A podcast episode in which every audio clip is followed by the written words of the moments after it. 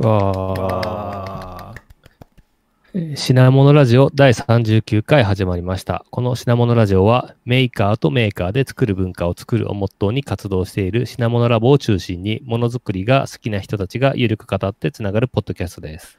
コメントなどはツイッターハッシュタグ、シャープ品物ラジオ。品は漢字で、モノラジオはカタカナでお願いします。はい。ということで今日はゲストを、えー、とお呼びしてやっていきたいと思います。はい。えっ、と、プロトタイプシティっていう書籍の出版記念で、えっ、と、高須さんをお呼びしています。高須さんよろしくお願いします。あどうもありがとうございます。はい。じゃあ、まあ、高須さんご存知の方多いとは思うんですけど、まあ、一応自己紹介的な、あの、話を最初にお願いします。はい、はい。えーっと、スイッチさん、えーっと、高須です。よろしくお願いします。お願いしえーっとます。よろしくお願いします。 Maker Faire おじさんとして、過去12年で、えーっと、39都市107回、おいろんなメおーカー、数えるとすごいですね。はい。煩悩の数に近いですね。107回行ってます。あの、 Maker Carnival 上海とかは入ってる、NT なんとかは入ってる、 South by Southwest とかは入ってないみたいな。なるほど。あの、なんかそういう、まあ、言ったもん勝ちみたいな感じではあるんですけど、はいあの、あとなんか、台南みたいな、言ったもん勝ち、えっ、と、2016年は Maker Faire だけど、2017年と2018年は Maker Festival みたいな名前に変わったみたいなのは、はいまあ、3つとも Maker Faire だろうみたいなのは入れてるから、非公認ではあるんですけど、でもなるほど100回は、まあ、すごいですよね。自分でも数えてびっくりしました。すごいです。すごいですね。で、えっ、と、仕事は、えっ、と、スイッチサイエンスで事業開発という企業間提携とか、えっ、と、コーポレートベンチャーキャえっ、と、CVC とか、あと普通に輸入とか、そういうようなことをはい。やってます。それから、去年から、えっ、と、早稲田ビジネススクールっていう、社会人向け MBA コースの大学院で、えっ、と、非常勤講師と研究員をやっています。えー、なるほで、それから、3つ目が、ニコギ新鮮コミュニティで、えっ、と、ど。はい。ジェネシスの藤岡さんと一緒に2人で共同ファウンダーをやっています。はいはいはい。おなので、まあだからサラリーマンやってる、研究員をやってる、それとは別に、なんかプライベートなで、ボランタリーなコミュニティをやってるみたいな感じですね。はい。なるほど。ありがとうございます。はい。ではでは、えっ、と、今日はプロトタイプシティの出版記念ということで、まあ、早速プロトタイプシティの、えっ、と、まあ、中身とか、あとはまあ僕読んですごい面白かったんで、聞きたいことをいろいろ聞いていきたいなと思うんですけど、まず、あれですね、あの、あの率直な感想として、まあ、あの、プロタイプシティ読んだんですけど、この週末で読み終わったんですけども、もものすごく面白くて、その、なんだろう、高さんとこの知り合いだから、知り合いだし、その知り合いの人が、あの、著者としてみんな書かれてるからっていうのはもちろんあるのかもしれないですけど、なんかそれを差し引いても、すごく面白かった、面白かったです。はい。ありがとうございます。ありがとうござい面ます。白かったです。なんで、いや、本当に本当に。そう、なんで、この本は、ぜひ、まあ、高須さんを知ってる人はもちろん読んで面白いと思うし、高須さんと、あの、あんまり関わりなかった人も全然読んで面白いと思うんで、これはぜひ読んでほしいですね。なんかまず、あ表紙がすごくかっこよくて、はい。あの、あの私あのみたいなやつですか？はい。はい。私、あの、あの、か紙版で買ったんですけど、Kindle じゃなくて、紙版の表紙すごいかっこよくって、なんか背景も地図、表紙の背景もなんか地図っぽくなってるし、なんか、プロトタイプ C っていうこのアルファベットのところが、キラキラ光ってるんですよね。そう。これめちゃくちゃかっこいいですね。そう。すごいなと思った。大きい出版社。はい。なるほど。はいはい。いや、これほんとすごい。なんか本屋に置いておいてもすごい目立ちそうですし、これは素晴らしいです。これどこの地図なんでしょうね。ちょっと待って、僕も今手元にあるから、できて見てみましょう。これ、ああの、Kindle 版だと章が変わるごとに何章みたいなところのところの背景が、その表紙の地図になってるんです。あの、なってるんあ、ですよ。か紙、紙版、紙版もそうあ、です。会話もそそうなんですね。はい。新鮮新鮮市の地図ですね。あ、そう真ん中のまん丸くななってるのが市民中心っていう、あのビルが、まえーすげえ光る、はいはいはい。あの辺で、で、えっ、とね、なんて言えばいいんだろう。プロトタイプシティの O の右側ぐらいが、O の、あの、これ光ってる O の右側ぐらいから華強北で、うん。えー、なるほど。うん。そうかそうか。これは、これは見ればわかる。えっ、とね、なんて言えばいいんだろう。で、その Global Innovation Taking Place in Shenzhen のイノベーションって書いてるあたりの O のあたり、イノベーションの O のあたりが、そのはい。ひかあのピンアン保険の本社とかがあるビルが光ってる はいところで、はい。なるほど。うん。じゃないかな。で、プロトタイプシティの Y のあたりが、丸ごとこれ山になってて、あの、おーでかい自然公園で、あの、東小平のでかい像があってみたいな。だからシェンゼンの福田区の中心部の中心部みたいな感じですね。なるほど。多分。はいはい。その、帯になってる、帯の下の方の、はいえーっと、帯の下の、えーっと、プロトタイプの Y の下あたりが、あこれが保安岸港湾そうでね。ですすね。うんこのぐるぐる回ってるの、そうですね。ぐるぐる回ってるのはそれで保安岸港湾です。だから、あプロトタイプの P と E は香港ですね。ーはいはいはいはい。なるほど、なるほど。持ってる人はぜひ見ながら 聞いてもらえると。はい。はい、あの Kindle 版でも表紙はあるし、各章の扉とかもこれになってると思う、はいそうそうだ誰がこんなアイデアを出したのかわかんないんですけど、そうですね、はいこれはシェンゼンシェンゼンの地図なんじゃないですかね、多分、うんそうですよね。確かにあんまり気にしてなかったですけど、確かに新鮮ですし、後でちょっと地図で見比べるといろいろ面白そうですね。手元の、ぜひあのお手元のスマートフォンであの、はいあのバイドゥマップとかを見てもらって、そうですね。Google マップだとうんね、ちゃんとなならないですからね。ね保安官とかないんじゃないの？と。そうもう表紙だけで何分盛り上がってるんだ表紙だけで。いや、でも表紙本当にかっこいいの重要ですし、あとは結構その、まあその、タイトル、タイトルもすごいいいなと思って、プロトタイプシティっていうなんか、そのシティ、プロトタイプとシティってそれぞれ、あの、まあ一般的な用語だだと思うんですけど、それを組み合わせて新しい言葉にして、多分プロトタイプシティって今まで聞いたことなかったんで、多分、これ新しい言葉だと思うんですけど、なんか、うん。それで、あの、まあ、サブタイトルに深センってついてますけど、まあ、もうその、プロトタイプシティっていう、なんかもっとその、大きな話が期待できそうだなっていう、なんかワクワク感がある表紙というかタイトルですね。そうですねそう。ですね。いやこれはもうタイトルもいい。本当に、編集者の高口さんと、はい。もう一人、その角川書店側の編集者の岸山さんっていう人のお力ですね。ああ、なるほど、なるほど。はい。その、はい。その前、前出してた、えっ、と、メーカーズのエコシステムが、はい。まあ、うんと、僕がお金出したわけじゃないんだけど、仕組みとしてはあれはインディーズ自己出版に結構近いような、インプレス R&D っていうはい、はい、はい。仕組みの本で、インプレス R&D はあれはあれで面白くて、はいそ。の編集にかけるコストをむちゃくちゃ、あの絞る。例えば、表紙とかは同じデザイナーが作ったテンプレートを使い回しするとか、はい、はい、する代わりに、えーと、無名の人間でも出してもらう、にも本を出させてあげるっていうタイプのはい。やつで、で、僕は実績なかったから、あれが一発目なんですよね。はい。で、いろんなところに持ち込んだんだけど、まあ、大体断られて、インプレス R&D で拾ってもらって、そこはすごはいはいはいく感謝してるんだけど、逆に言うと、僕以外の人はあんまり本の作りに対していろいろ言わないんですよ。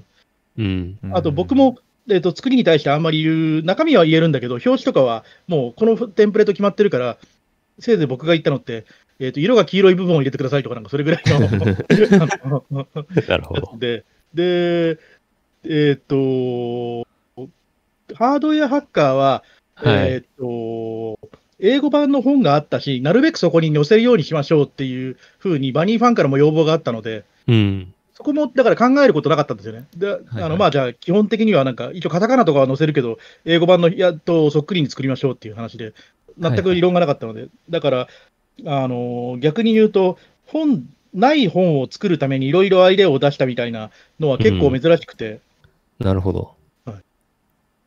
あと、たまたまこのプロトタイプシティが出る7月31日と、その前は、前後は珍しく日本にいたので、はい。紙版を発売日にの前ぐらいに手元に来るって初めてで、それもなんか、ああ、びっくりそっか、そっ。ハードウェアハッカーとかは、発売から3ヶ月とか経った時に日本から来る人が持ってきてくれるとか、そういう。著者より先に。そうそう、メーカーズのエコシステムもオンデマンドだから、あの発売日の時に初めて、えっ、と、アマゾンの、えっ、と、倉庫に置いてあるプリンターが、はいはいはい釣り出して、それが手元に来るみたいな感じだから。なるほど。うんですね。だから、いろんな意味で、あの、はいあなるほど、あの、いわゆる世間でいう本を作るっていうのはこういうことなんだなという面白さはありました。なるほど、なるほど。うんだから、なんかこれまでの本も、これまでの本はこれまでの本でぜ全部好きなんだけど、あのはい。なんか純粋な好き具合で言ったらハードウェアハッカーの方が好きかもしれないけど、こプロトタイプシティはプロトタイプシティで、すごく本としてちゃんとしてますよね。うん、うんなるほど。うん。うん。だし、やっぱりシティって入ってることで、なんかすごく、ま、間口が広そうな、あの、感じが、印象を受けますね。そうえっとはい。読んだことない人の、そう読んだことない人のためにいろいろ喋ると、中身は、あれですよね、非存非あの非連続的価値創造が大事です。非連続的価値創造は何かっていうと、よく例で出すのは、えっと日本だと、日本語だとイノベーションって技術革新っていうふうに訳すので、あの基本的には頑張って技術を積み重ねると何か技術的に伸びたことがあって、世の中が一個前に進みますっていう、えっとだからバッテリーの寿命がちょっと伸びるとか、CPU のクロックが上がるとか、そういうものを指して、日本語ではイノベーションイコール技術革新って呼ぶんだけど、今お金を生んでる、えー、とイノベーションって別に技術革新だけではなくて、例えば、えー、とルーツソックスとかお金たくさん生んでるんだけど、タピオカミルクティーとかお金たくさん生んでるんだけど、別に科学技術の末でできたできたわけでもないし、うんもっと言うと企画あの計画とかも別にあったわけじゃないだろうというふううに思っん。ていて、で、ああいうポコッと出てくるんだけど、なんとなく世の中の何かがちょっと変わるよねみたいなものを、どうやったら埋めるかみたいなのが、僕の中のテーマとしてすごく長いことあって、はいはいはい。で、えっ、と、前職チームラボの時に、えっ、と、代表の猪子が言っていた、そもそも言葉にできた時点でもう価値は低いんですよみたいなのも、なんか頭の中にずっと残ってああて、ー、なるほど。うんで、えっ、と、言葉にはできないんだけど、形にはなるものっていうのは世の中にはいっぱいあると思っていて、うん。例えば、秀北さんが作るものなんかは極めてそれに近いと思っていて、恐竜とかですね。恐竜もそうだし 最近も、あのはい 3D プラネタリウムも、プラネタリウムそうです。しかもあれ、秀北さんの説明10回聞いても全く何言ってるか分かんないし、しかも、秀北さんの説明と作り方を聞いて作ってもあれになんないような気がするのね。うんうんあの恐竜の白なんかはのせ設計図もらえるから頑張ればそっくりなもの作れると思うんだけど、あれにはなんない気がして。で、えーと、そういうふうな言葉にもできないんだけど作れるというものが世の中にはあると思っていて。で、言葉にはできないけど作れるみたいなものをどうやったら作るって思ったときに、まあ先に手を動かしながら考える、動かしながら考えるというか、先に作ってみて、人の反応を見てやっとこういうものだったって気づくみたいなことが一番大事なんじゃないかと思って、はいはいはい。で、それで本のテーマはプロトタイプですみたいなことをずっと言ってたんですよね。なるほど、なるほど。そう、帯にもまず手を動かすが時代を制したってありますけど、そう、まず手を動かすことのなんか重要性というか大事さが、なんか、まあ多分メーカーの人たちだとすごいよくわかってると思うんですけど、なんかそれがすごい、あの、本の内容でも伝わってくる感じですね。うん多分その出版しましょう自体は1年半ぐらい前から言ってたような気がしてて、はい、あ、そうなんですね。そのはい。時僕は多分いつものように Makers、Makers って言ってたんだけど、はいはいはい。そこはまあでも分かったし、別にその向こうが、なんかそれ言ったからって今の範囲から広がらないですよみたいな話があって、うん。そうか、メーカーズ、いあの飽きたかみたいな話で、他はなんかって言われた、あとなんかもうちょい、なんかどこでも通用するような普遍性とかないといけないんですよみたいな話があって、まあ、要は、えっ、と、レビューしてもらったわけですよね。あのはいはいはい出版に足るとは何かみたいな。あー、えーで、そうそうそうそう。なるほど、なるほどうん。確かになんか、はい、ハードウェアハッカーの時もなかなか、あの、中身、中身も文句なく面白いんですけど、なんか、その割には売れないっていうことなんかちょっと言ってましたよね。いや、あれは期待が高すぎただけで、あれ言うても今あーなるほど6000 6000部ちょいぐらい出てるから、はいはいはい。6000部ちょいって、多分わかんないけど、多分ニコニコ学会なんとかとかそこまで出てないはずだし、うん。その見抜きなところで言うと、はいはいはい。例え。ばだけど、あとその、いや、わかんない、どれも全部部数わかんないから、すごい当てずっぽうに言ってるけど、はい。えっ、と、6000って、多分むしろ、なんか別にホームランって言っても過言ではないような気が、はいはいはいはい。そのなんだろう、えっ、と、落合陽一日本再生計画とかよりは全然売れてないと思うけど、でも、なんだろう、例えば、まあタタイトルがハードウェアハッカーで買う人って相当まあ狭いですよね。確かに。リーチしてるところとしては。それで6000部いってるとなかなかでかいと思います。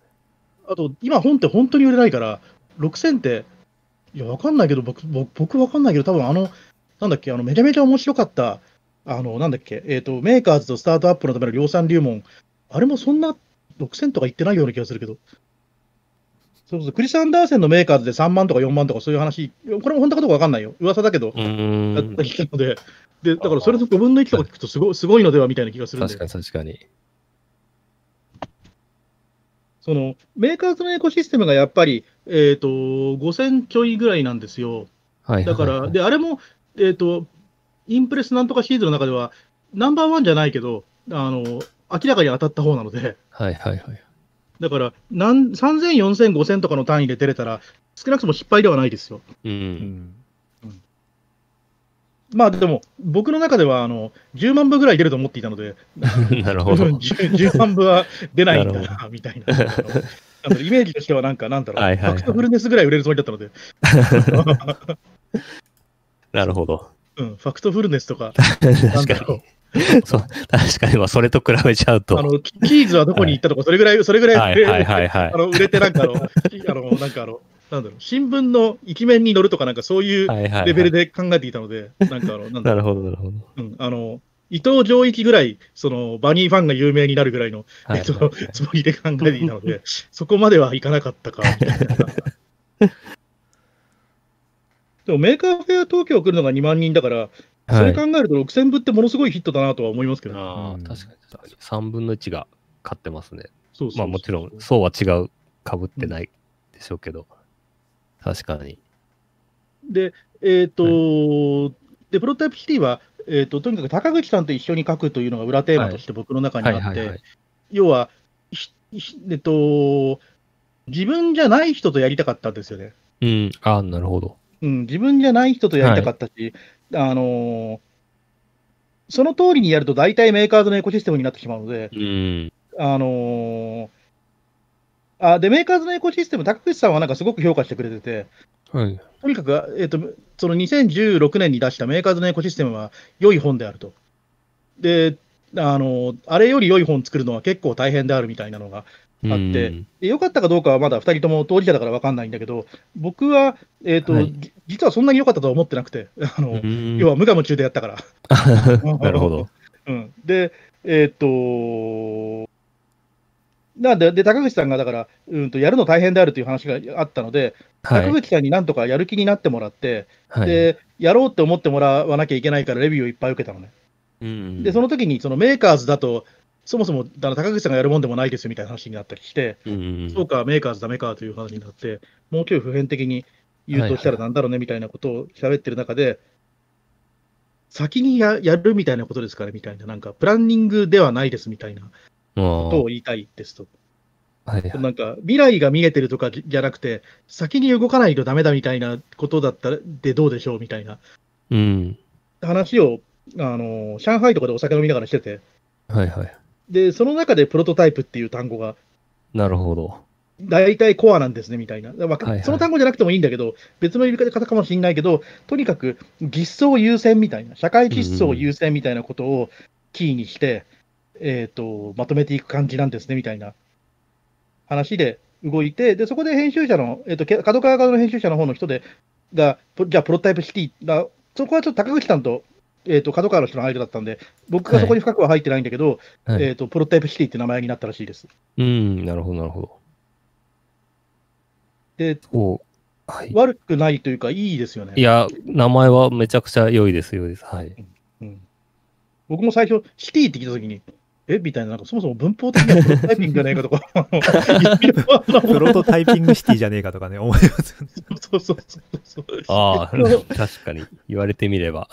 うん、と思ったんだけど、あの、もう一個キーとして、はい。えっ、と、全部僕が思った通りで僕が OK 出すんだったら、多分もっとやあと違う形の本になってるはずで、うん。で、大体そういう時って、えっ、と、なんだろう。僕が一番なんか、ホームランが出した時って、えっ、と、要は他人の判断に無理やり乗った時なんですよ。ほだから、えっ、と、どう考えても自分より、あのー本たくさん出してる経験がある人たちが、この名前で行くって言うんだから、そこはう。乗ろうと。なるほど。なるほど、なるほどうん。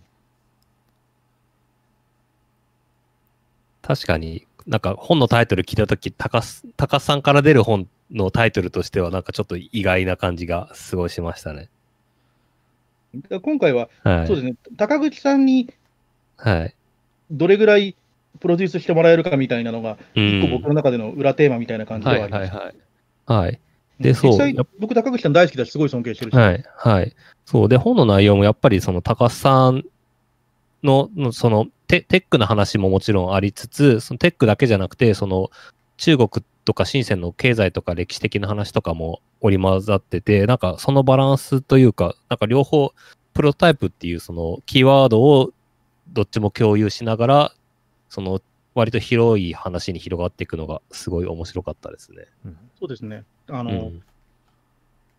去年ぐらいの僕のては、よく僕、例え話に音楽の話をいっぱい出してて、はい。あの、バンドをやりたかったんですよね。ああ、なるほど。品物ラボも実はバンドがテーマになってますね。はい。はい、はい、はい、はい。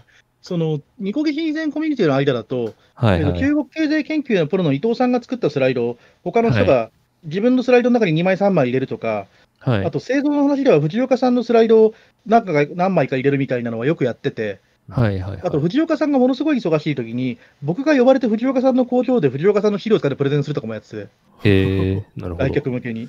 はい、はい。我々はそれをコピーバンドっていうふうに言ってて、おーで、あのコピーバンド実は結構大事であると。おその他人の資料を使って説明してみると、でも言うてもみんなは僕が作ったと思って質問してくるわけだし、はい、はい、はい。あの質問されてみて、うって詰まるときとか、喋ってて、いまいち話がふ腑に落ちてないときとかがあって、はい。つまりコピーバンドできない時点で、あんまりちゃんと分かってないんですよ、多分。ああ、なるほど。で、えーと、もう一歩進めて、人が出したネタで自分が原稿を書くとか、はい。あのそういうふうなことを、えー、とやったりとかしてると、話聞いて分かったと思ったけど、原稿にしようと思うと、あんまちゃんと分かってなかったなみたいな。話とか。アウトそうですね。アウトプットしようとすると実はインプット足りてなかったみたいなのに気づくみたいなね。そうあと逆に、僕が紹介した話で、ふあの高口さんが、えーと取材して原稿を書いてみると、俺が全然知らない話がたくさん入ってるとか、うん。うん。だから、あのカバーとかコピーとかは、実は大事なんじゃないかというふうに。はい、はい、はい。なるほど。で、同じようにバンドに置き換えると、はい。あの、なんでしょうね。その、一人が8割ぐらい全部やっちゃうみたいなタイプのバンドもあれば、そうじゃないのもあるじゃないか。はい。そうですね。あと、なんだろう。本当は、その人がアルバム作ると一人で8割やっちゃうんだけど、うん。えー、と他人のやあのやつにゲストで参加すると、それはそれで面白いみたいなのもあるじゃないですか。はい、はい、はい。で。今回はだから、あの、なんだろう。そうですね。あの、多分ニコギ新鮮観察会とかになると、もう完全に8割ぐらい僕が仕切ってるんだけど、えっ、と、それではない方向みたいなのを目指していて、はい、はい、はい。うんなるほど。それではない方向みたいなのを目指していて、だから他人の判断にどれぐらいちゃんと乗れるかとか、あと他人の判断をさらに自分で押して加速するみたいなことがどれぐらいできるかとか、うん。だからそういうのが、えー、と本を編集する側でのテーマだったりはしました。なるほど。そう、なんか、ふ三章の藤岡さんのところとかも、ここ、あの、まあ、藤岡さんのお話とかよく聞いたりとか、あの、いろいろ情報を見てたりするんですけど、ここ、あの、高口さんが、あの、編集に入っていて、なんで、いつも結構藤岡さんだと、その、スタートアップとか、えっ、と、まあ、テックの話がもちろん、あの、多いと思うんですけど、で、今回もテックの話とかいっぱいされてるんですけど、結構その、どちらかというと、その中国の、えっ、と、中国とか深センのその歴史から入って、歴史からその、その経済と、あと、この本の中で二重構造エコシステムっていう言葉で、その、深センの中心部とその周辺部でその二重になってエコシステムができてるみたいな話がしてたりするんですけど、そういうなんか、えっ、と、どちらかというと経済的な話も結構入ってて、なんかこれ、なんか高口さんが編集に入ったならではかなと思って見てましたね。なんか、そうですね、それは、はい。ニコギ新鮮の中でも広めてるところではありますね。はいはいはい。高口さんは、その、何回かニコギ新鮮観察会に参加して、みんながブログ書いてる様子とか、あと、プレゼン資料をコピーし合ってる様子とかを見て、高口さん的に感じるところがあったみたいで、以降うんなんかなるほど。一緒になんかだ、だえっ、と、ちょっと前に出た幸福な監視社会、あれもすごい面白い本だったけど、あれも、えっ、と、梶谷海さんっていう、えっ、と、神戸大学の先生と一緒になって書いてて、うん、なんか、より、そういうなんかバンド活動みたいな本の書き方みたいなのに興味が示したらしくて、へえ、なるほど、なるほで逆に自分が何かやったことで他人がそうやって動くって、僕にとってもすごくありがたい話なので、ど。はいはい、はい。意識的に、まあ、できてるかできてないかでいうとあんまりできてないんだけど、なんとかして意識的に増やそうとは思っています。うーん。そう。今回もそう、まあ、高口さんも高口さんと一緒にっていうことですし、著者もそれぞれ各章で、あの、別々の方が書いていて、で、まあ、あの、割とその新鮮界隈で、まあな、馴染みのある方々ばかりですけど、なんか、著者もすごい豪華な著者陣が集まったって感じですね。そうですね。なんか、プロデュースはい。なのか、マネージメントなのかわかんないけど、そちらもプロトタイプ指導みたいな感じで、はいはいはい。あのーなんだろう。えっ、と、そうですね。で、作りながら最後どうな落ち着くかは実はやってみればわかんないみたいな形の書き方ではあったんですが、なるほど結果。としてはいい方、高口さん、まあ、ここはもう本当に高口さんの能力と、あとかけた時間のおかげもあって、うん。あのとても良い本に仕上がってるなとははい。思います。なんとかこ、えっ、と、その、えっ、と、大体いろんなところで計画指導よりも実行指導っていうと、そこを、まあ、でもちろんそこに向いた計画っていうのはあるんですけど、うんえっ、と、別の話だっていうふうになかなかいかないんですよね。うん。つまり、先にあまり重たい計画を立てるとうまくいかないですみたいなことを、どうやって世の中に向かってインプリメントしていくかみたいなことが、本としてはやりたいことで。はいはいはい。そのためにはアドホックな開発の方がいいことの方が実は多くてみたいな、うんえーとはいことが言いたいことで、はいはいはい。でそれを頑張って伝えようと思って、こういう本になりました。はい。ですし、やっぱり、まあなんか、順番も、なんか今の話を聞くと、なんか順番、こういう順番になってたのもなるほどっていう気がしていて、まあ最初に高須さんが概要の話されてますし、その後にシャオさんが2章で、その多産多死の話を結構していて、で、そう、まあ、まあ何事もそうかもしれないですけど、その、少数のものを頑張って育てるのが向いてるものもあれば、そのいっぱい産んで、で、大ほとんど死ぬけど、なんかその中でちょっと生き残ったやつを、あの、きちんとやる方が向いてるモデルみたい、もありますみたいな話をすごいしていて、なんか、そのプロトタイプとかはまさにそういうのが向いているというか、そういうのを促進するための手法なんで、なんか、その、シャオさんの話をなんか最初の方に持ってきたっていうのが、なんかちょっと納得感がありましたね。そうですね。あのーう中国政府の大スローガンの大衆創業、播州創新ってすごいいい言葉だなだなと思っていて、はいはいはい。あそこでの中国政府に関しては僕めちゃめちゃ尊敬してるんだけど、うん。あのちゃんと、だからこの本でそれが日本語になってみんなに伝わると良いですね。うん。大衆創業、播州創新ですよ。なかなか言えないですよ。美しい日本より1000倍ぐらいいいですよ。大衆創業ですよ。つまり、どんな平民でも創業あのスタートアップできます。うん。で、播州創新は、イノベーションはあのあらゆる人間が社会全体で起こしますみたいなうん。言葉で、それはすごいよね。すごいですね。うん。選択と集中とか一言も入ってない。素晴らしい。確かに。う ん確かに、真逆ですね。真逆です。あれを、はいその中国の偉い人が本気で言ったのはすごいし、はいはいはい。その中国って日本よりも日本らしいスーパーお役所社会なので、もともとはい。選択と集中大好きなんですよ。うんあの計画経済のど本家だし、なるほど、なるほど。そもそもちゃんと計画すれば飢える人間はいないから、あのあの国を作ってるので、うん。うんだし、超巨大な官僚機構を日本の1000倍いるエリート、それから1億倍いる学者の皆さんとかが、あのちゃんと計画したら失敗しないですよみたいなことの、をま、あのにしめて作ったような国なのに、そこで、まあ、いきなりじゃないんだけど、その前から一応、いくつかその、えー、と予兆はあったにしても、はいでも、オバマ政権がホワイトハウスで Maker Faire やったのを見て、あと、あの Y コンビネーターとかがアメリカで成功してるのを見て、はいい。きなり国の一番偉い人が、大衆創業、万衆創新ですねとか言い出すのは、すごい、すごい。すごい、確かに。すごい。あと、本には載せてないけど、あの後の、えっ、と、リー・クーチアンは、えっ、と、いろいろ面白いことをやっていて、はい。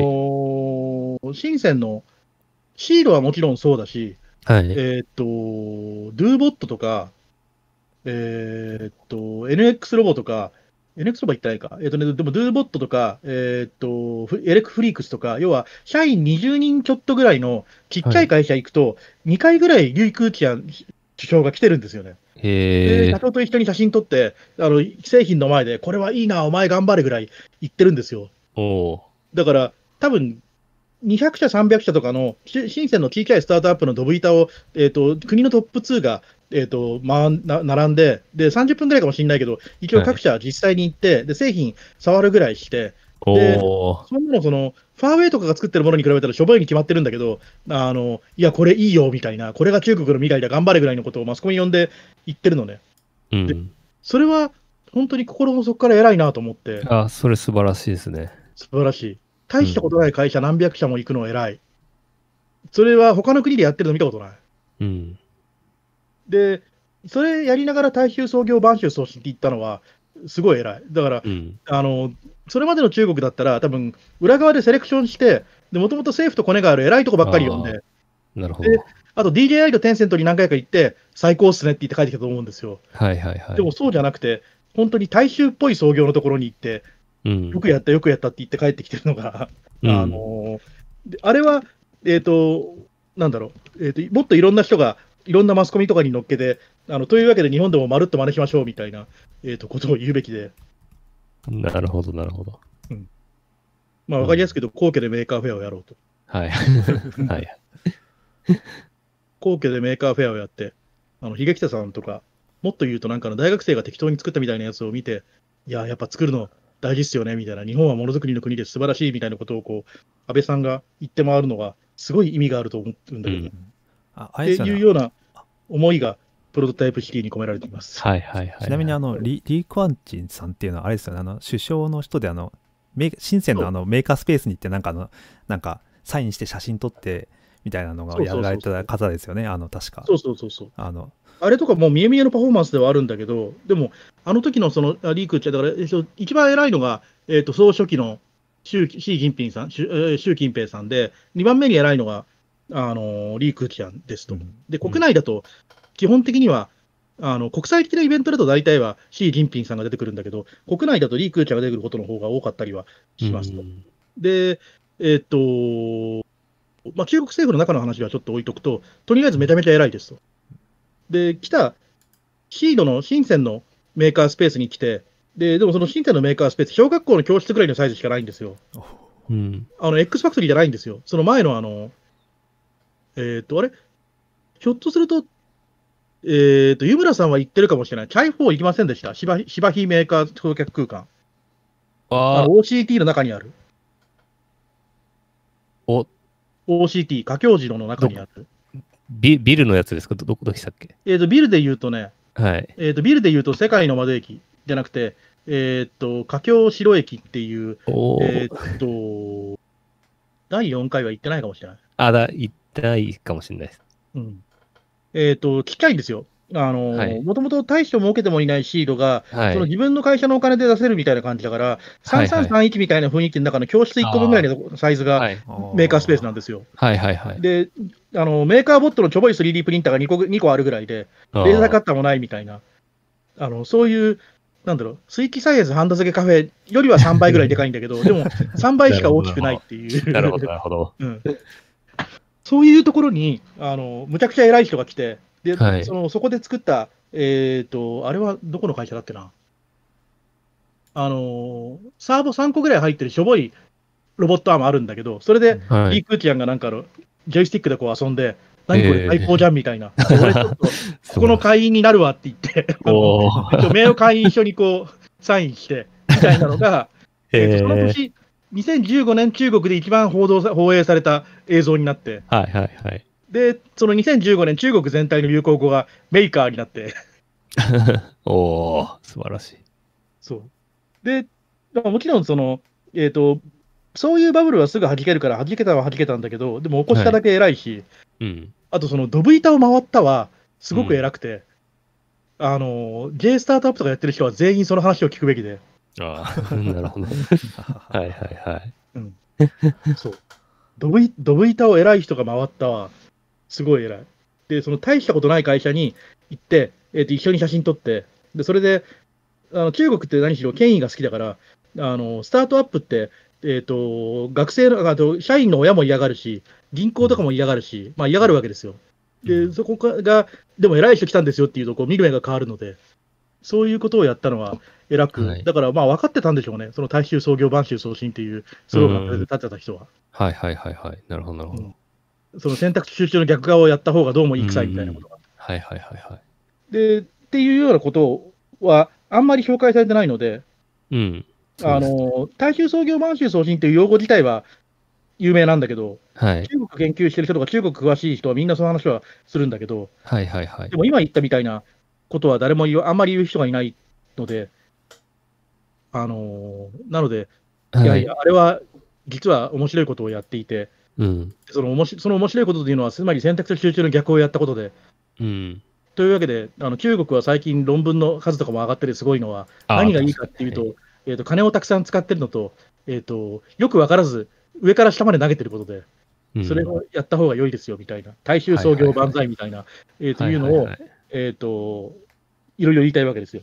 うんそのなるほどなる国ほど。とたくさん生まれる国を作りましょうとかいう街を作りましょうとかいうのはいいかもしれないけど、えー、とそっちはじゃなくて、大衆創業とかをスローガンにした方が良くないですかみたいな。あのはいはいはい。うんなんかあの、一部分だけスタートアップすごい都市を作るんじゃなくて、播州送信をやっぱり行った方が良くないですか、みたいな気はするわけですよ。そうそう。なんか4章のところでも、そのプロタイプシティ成立の条件とか、伊藤亜生さんと山形さんと高口さんとで、こう、いろいろ言ってたんですけど、まあ、あの、自分が理解できないものも積極的に応援するのが大事っていうのを、なんか言って、書かれていて、なんかそれとかまさにそうだなって思いましたね。ね、最近の僕の中でのテーマでもあるのだから、自分が分かんないことをどこまで押せるかみたいな、うん。メタメタ理解みたいな。はいはいはい。なんか、上位伊藤のナインプリンシプルにも同じ似たような話が書いてあったと思うんだけど、あの人とかまさによく分かんないものを押すのがうまいタイプの人で、うん。あのよく分かんないものでも押すようにしたいなと思ってはいます。なるほど。いや、でも本当多産多死だと結局何が残るかって、そこであのフィルタリングかけちゃうと結局、あの、後で芽が出るものもそこで落としちゃうかもしれないんで、なんかそれはすごい大事ですよね。なんか、実際やろうと思うと難しくて、はい。みんな人より頭いいつもりでいるし、はい、僕だって原稿とか書いてれば書くほど、どんどんその他人に教えてやるぜみたいな気分になっていくわけだし、はいはいはい。自分にボールが回ってくると、全部仕切ろうとするわけなので、認めがたい、分かんない、イコールダメだみたいな方向に行きがちで、はいはい。だからあんまりそのなんか、判断を僕に委ねるみたいなことは起きてないんだけど、はい、それは態度とかを含めて全部ひっくるめて、えーと、そうじゃない方向に変えていかないといけないんじゃないかと思っていて。うん。そうだから、多分インテリって思われてる人間像そのものが多分ちょっと変わった方がよくて、うん。その人の、えっ、と人、人をだどうやって押せるかみたいな。あと自分に分かんないものでも押せるかみたいな。はいはいはい。いや、なんかほんとそう。ちょっと前ですけど、あの、スマホアプリで YO っていうアプリで出たじゃないですか。覚えてますか懐かしいですね？?YO、YO っていう、よっていう、あの、挨拶を送るだけ、ピンを送るだけみたいな。面白い。はい面白い。結構前も 5, 5年前とかそれぐらいだと思うんですけど、はいうん。で、それでなんか、なんだよこのアプリネタかよと思ってたけど、なんか、その後にまあ、あの、えっ、と、資金、資金結構大きめの投入されたりとかされたりして、まあ結局今、今ちょっとどうなってるのかわかんないですけど、なんか、あれとかも最初ど、何に使うんだよとか思ったんですけど、一応使い道があって、っていうのは、IFT っていう、その、いろんなあのはいアプリケーションとか IoT とかつなげるやつの、あれの、なんかテ、テスト、テストの飛ばすのに用が使えたりとかして、まあ、まあ、大した用途じゃないっちゃ大したことないんですけど、あなるほど、こういう風に使えるのかとか思ったりして、なんか、全く使い物にならないネタアプリだと思ったのが、あつ使い道一応あるんだとか 思って、ちょっと面白かったですね。とか、その自分に分かんないものでも押せるみたいなはい方向に、はい。あと自分に分かんないものと組めるとか、うんはいそういう方向に行きたいなと思っていて、うんうんうん。大学で研究員をやっているのもそういう理由、えっと、のの研究テーマの一個だったりはします。ああ、なるほど、なるほど。本の中だと多様性と寛容性が大事みたいな話が結構出てましたけど今だとその知らないものが押せるっていうのはなんかそこからもう一歩じゃなんか踏み込んだ感じがありますよね。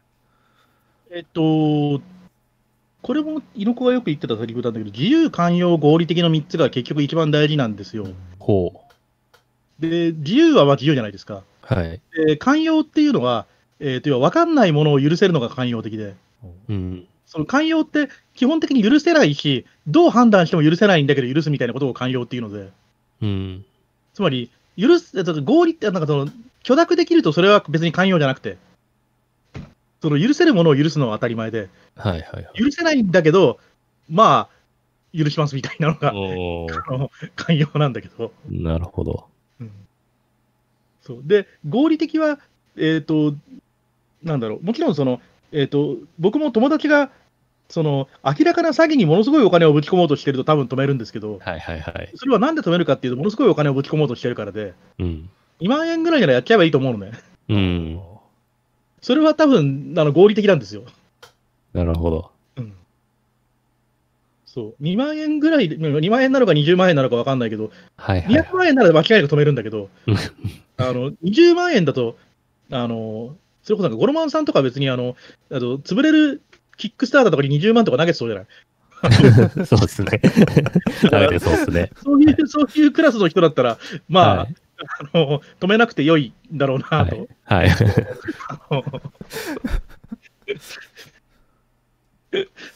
そう。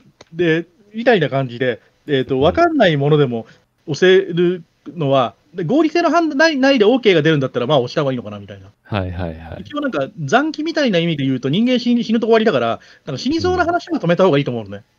死んじゃうから。ねうん。はいはいはい。死なないんだったら、まあなんか、大体、なんか、えっ、と、やった方がえっ、と、どう転ぶか分かんないことっていっぱいあるじゃないですか。はい。うん。だから、どう転ぶか分かんなくて、俺はなんかどうもダメそうな気がするんだけど、まあでも、その人にとっては、10年後にしてみたら、わあ、忘れそうだなと思ったら、とりあえず落ちといた方がいいんじゃないかなみたいな。はいはいはい。合理性を放棄するわけでは全然なくて、合理性は同じぐらい大事で、だから、えっ、と、なんか、服 YouTuber とか僕全然好きじゃないんだけど、はいあの、服 YouTube、あの、吹けば吹くほど得になるタイプの情報発信者、インフルエンサーは、全員大嫌いで、なるべくよよ寄らない方向で行こうとはい思ってはいるんだけど、ニコイ新鮮コミュニティも、そっちには行かない方にしていこうと思うんだけど、うんなるほどあ。の、そう。あの、合理性はやっぱ何より大事で、どんな時代、えこんな時代だからもっと大事で、えっ、と、合理性と寛容性をと自由を全部あのキープした状態でちゃんと進めないとまずいのかだろうとは思っていて、それが、うんうんうんえっと大学での研究テーマでもあります。なるほどなるほどうん。なんかうん、N- NT、NT とかはなんかまさにそんな感じがすごいあって、メーカーフェアだと、日本だと特にセレクションちょっとかかっちゃってるんですけど、NT とかだと誰でも出せる、出せて、やっぱり、なんか、何のために作ってるんだろうっていうのがすごいいっぱいあるんですけど、なんか、もちろん否定する人ほとんどいないですし、なんかそれをいかに面白がれるかっていうのが、なんか、なんか身についた人たちが NT にいっぱいいる感じがしますね。うんそうですね。なんか、うん。大学の僕の研究だは、はい。基本的にはイノベーションの研究なんだけど、えっとはい広い意味で経営の中に入、技術、えっと、経営オペレーションのマネジメントみたいな中に入るんだけど、はいはいはい。えっ、と、ポイントにしてるのは、うんと、面白さと事業開発みたいなことをポイント、えっと、待ってね、えっ、と、まず、1個授業を持っています。その授業は15個もあってもう内容が決まってて、はいそ。の授業のタイトルは、深センの産業集積とハードウェアのマスイノベーションなんで、はい。えーと基本的にはプロトタイプ式の中に書いてあるようなことを、えー、と15コマかけて教えていますと。はいはいはいでそ。れは学生さんは、まず深センの話が聞きたいし、で、深センの話を僕が教えるっていうことは、同時に、例えばムーアの法則の話を教えたりとか、うん。その、機械と、メカでできてる話機械と、えっ、と、コンピュータ、IoT は実は作り方が全然違ってとか、うん。でそれはどう違うかっていうと、デジカメとノートパソコンとオーディシリコンオーディオプレイヤーは、コンピュータサイエンス的には大体そっくりで、真ん中に CPU があって IO があってみたいな、うん。えーと部分で、えーと変わんないですみたいな話で、そうなると、えっ、と、深センで作ってる翻訳機をパカッと開けてみると、中はスマホの基板がそのまま入ってるみたいなことがよくあってみたいなうん。話を含めて、まあそういうふうなことを教えますと。はい。で、なんでそういうことを教えるのに意味があるかというと、えっ、と、学部としては、全体として、えっ、と、技術とオペレーションのマネジメントみたいな感じの学部になってて、はい。えっと、学部としては、要は MBA をとら、えっと、学生に取ってもらいますと。で、はいマスター・オブ・ビジネスの中では、いろんなえっと企業の、えーと、こうやったらうまくいってうまくいかなくて、ケースをたくさん学びながら、えーと、うまくいくビジネスの方法論みたいなことを身につけ、方法論というか、うまくいくビジネスの、なんだろうな、価値観みたいな、価値観じゃないな。まあ、ビジネスについて考えられるみたいなことが、えーと、ゴールにありますと。はいででその中に僕はいくつか、えー、と素材を提供していますと、うん、で、一緒になって考えますみたいな話で、何を考えてるかというと、えーと、おもしスタートアップが生まれるところって一体どういうところから生まれるんだろうとか、で、それは実は、えーと、分野を決めてスタートアップを起こすみたいなことをやってると、結局市場の後追いになるので、うん、自分が作りたいものを作るしかないんじゃないのみたいなところから、スタートするんじゃないのみたいなことなるほど、なるほど、なるほど。はいはいはいはい、はい。ここの間、えっ、ー、と、ゲスト講義で一コマ、別の先生のところに入ってて話した話は、面白さ、はい、面白さと向き合うことによる事業開発っていうテーマで、ほう。なんか、面白いけど全く金になってないみたいなことをとりあえず始めてみて、はいそこに明らかに時給が高そうな人間たちが十分なコミット率を払っているようなことが起きてると、はい、そこは何かしらの事業になる可能性がありますみたいなことを話していて、で、オキラス、そのゴロマンさんが作った VR のムーブメントはまさにそんな感じだし、はいはいはい、あと、深センも、えーと、深センイノベーションみたいな部分は、えーと、亜生伊藤亜生さんにしても、高口さんにしても、澤田さんにしても、山形博さんにしても、はい、基本的には極めて時給が高い人たちなので、はいはいはい、その人たちが、えーと、異常に労力をかけてる様子を見ていると、例えば本を出すぐらいの産業にはありなり得ると。うん、で、あそこから CVC やったりとかしてるので、はい、あの産業をちょっとは生んでいると。うん、なので、えっ、ー、と、なるべくお金が発生、全く仕事から遠いんだけど、すごい人がすごい労力を使ってるみたいな状況を作れると、はい、事業のあと一歩みたいな感じがはいはいはい。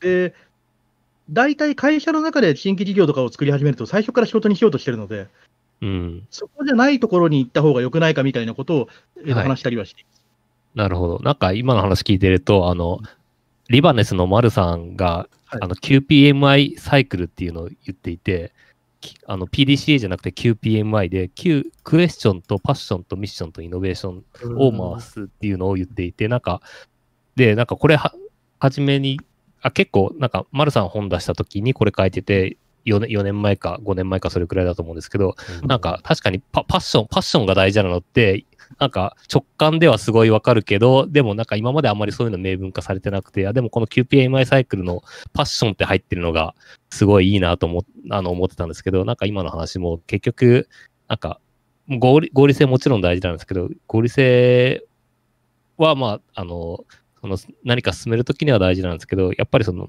自分の中でそのパッションがあるかどうかみたいなところが結構なんか大事そうだなっていうのは、なんか今の話聞いて改めて思いましたね。サイエンスでいうところの合理性とビジネスでいうところの合理性って違いますからね。うん、ああ、なるほど。確かに、うん、同じような感じでやっぱり授業でもよく説明してるんだけど、はいはいはい。えー、っと、経営って究極儲かれば何やってもいいんですよね。ああ、なるほど、なるほど。事業がいかにインチキでも。はいはいはい。その時価総額につながるか売り上げにつながれば、やってる事業そのものはいかにインチキでもまあいいんですよね。まあそうですよね。うん。で、そこがサイエンスと全く逆なので、うん。サイエンスは、えっ、ー、と、いかに社会的インパクトが大きかろうが他人がやった、すでにやってるならどうでもいいわけじゃないですか。ああ、そうです、そうです、まさに。はい。そう、有用性はあればいいななんだけど、新規性はなければいけないじゃないですか。はい。はい、いやそ、まさに。うん、で、経営は新規でも有用でもなくて儲かればいいんですよね。そうそうそう。そこは結構別の、で、じゃあ、えっ、と、事業に意味がないかというと、基本的には儲かるか儲かんないかの方が、社会的インパクトは新規性や有用性よりは大きかったりして。はいはいはい。で、深センもそうだし、シリコンバレーもそうなんだけど、いわゆるスタートアップ経済って、明らかにゴミが大量にいるんだけど、なんとなく雰囲気でお金が集まるみたいなことがないとできないわけじゃないですか。うん。そこも結構多分大きく誤解されてて、そのちゃんとしたことをやるスタートアップをにしかお金が集まらないようだとダメなんですよ、多分。うん。あのー、なんだろう。その、例えば、なんか日本シリコンバレーでゆ、自称シリコンバレーって有名って言って本当に有名かもしれないけど、まあ日本で情報発信してる人、すっげえうさんくさい人多いじゃないですか。はいはいはい。でなんかは多分実際は本当にうさんくさいんですよ。多分 なんだけど、それでも、あのーお金が集まって何かが起こせるみたいなことが多分あの街の魅力で。はいはいはい。でシェンゼンも、それいやもちろん DJI はすごいし、インスタもすごい、けし、M5 スタックもすごいけど、周りにあの、なんだろう、えっていうのいっぱいいるじゃないですか。なるほど。うん、しかも、えっていうのが、絵な割にしかも売れないみたいなのもいっぱいあるわけじゃないではいすか。はいはい。なんだけど、一応とりあえず種銭は入って、みたいな、うん 大事で。そのバブルに、バブルに乗れることがはいはい。大事で。そう。で、そこは、えっ、と、ちゃんと、えっ、と、なんていうか、だから、うんと、ゴミがもう他人が踊ると価値がですよみたいなことは、うん。あんまりビジネスの常識になってないんだけど、うん常識にした方が多分良くて。はいはいはい。そう。それがなってないから、えっ、と、実際、えっ、と、変な人でも、あのわざわざ、えっ、と、なんか YouTube の自分のタイトルになんとか大学つけたりするわけじゃないですか。経費側に行くわけじゃないですか。そう、けあの、そう、は半端に経費が残るのは多分良くなくて。その、正しさとか無縁なんですけど、お金は、あの、上がってますみたいな状 態。そういう意味で、えっ、と、革新的に、あ革新犯的に怪しさを担保していくみたいなことも実は結構大事な気がしていて。うん。なるほど。で、みたいなことを言うビジネススクールの先生はマジでいないので、はい。あただ、ビジネススクール的に今の話はそこまで間違ってないので、あ。はいはいはい。なので、えっ、と、えっ、と、いろんな学内ハックがあったらしいんですけど、バチェラーなんだけど、一応、えっ、と、教壇に立たせていただいている。はいはいはいはい。なるほどなるほど。これ結構大変で、そのバチェラーがマスターに向かって教えるの、いろいろありえないので、で僕が教壇に立ってる代わりに多分誰かが教壇に立たなくなってるわけなので、あのはい、プレッシャーみたいなものもあるので、なるほどなるほど。でもけそういう意味を含めて、研究は楽しいですね。うん。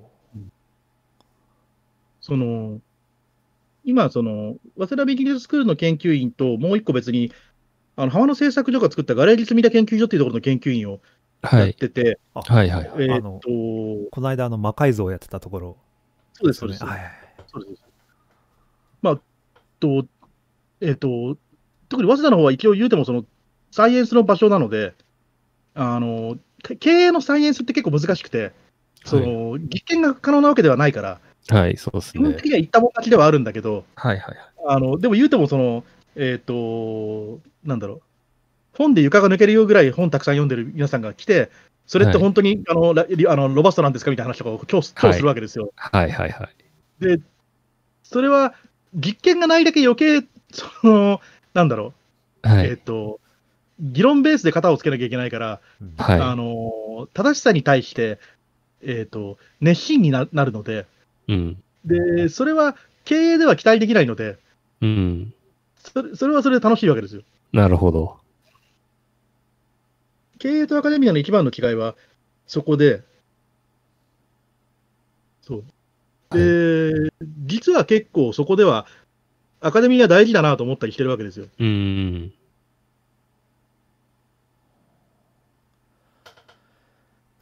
確かにちょっと僕も一応、一応研究者ですけど、あんまりその経済とかは二人ですからな馴染みが、はい、馴染みが ないので、確かに その辺、面白いというか、興味ありますね。そうですね僕は、その、大学までは私立文系だったけど、キャリアとしてはエンジニアないし、エンジニアもどきみたいなキャリアをしてて、はいはい。で、その後も、うんと、チームラボにしても、ニコニコ学会にしても、はい。地域サイエンスにしても、基本的には工学系の人たちが周りにいっぱいいたので、はい。はい。あの、私立文系を極めてバカにしてたんだけど、あんまりバカにするものでもないということがはい。はい。分かり、いや、本当そうです。が学問分野もやっぱりその、どこ、どこが必要になるかって全然わかんないんで、うんそう。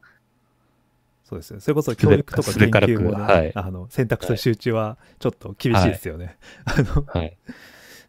その、僕、そのライターもどきもやってるじゃないですか。はい。で、そのでもライターもどきっていうか僕はもどきかもしれないけど、えちゃんとしたライターの人と一緒に、こんな話がありますみたいな話するの、実は結構難しくて、はい。はい。はい。あの、マウントの試合みたくなっちゃうんですよ。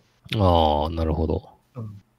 その、まあ、だからそうじゃないライターの人もいるかもしれないけど、はい俺が喋ったことあるな、なん中で一番割合として高いのは、自己表現っぽい部分がやっぱりあって、う。うんんあのーなんだろう、誰が書いたかがすごい大事で、うん。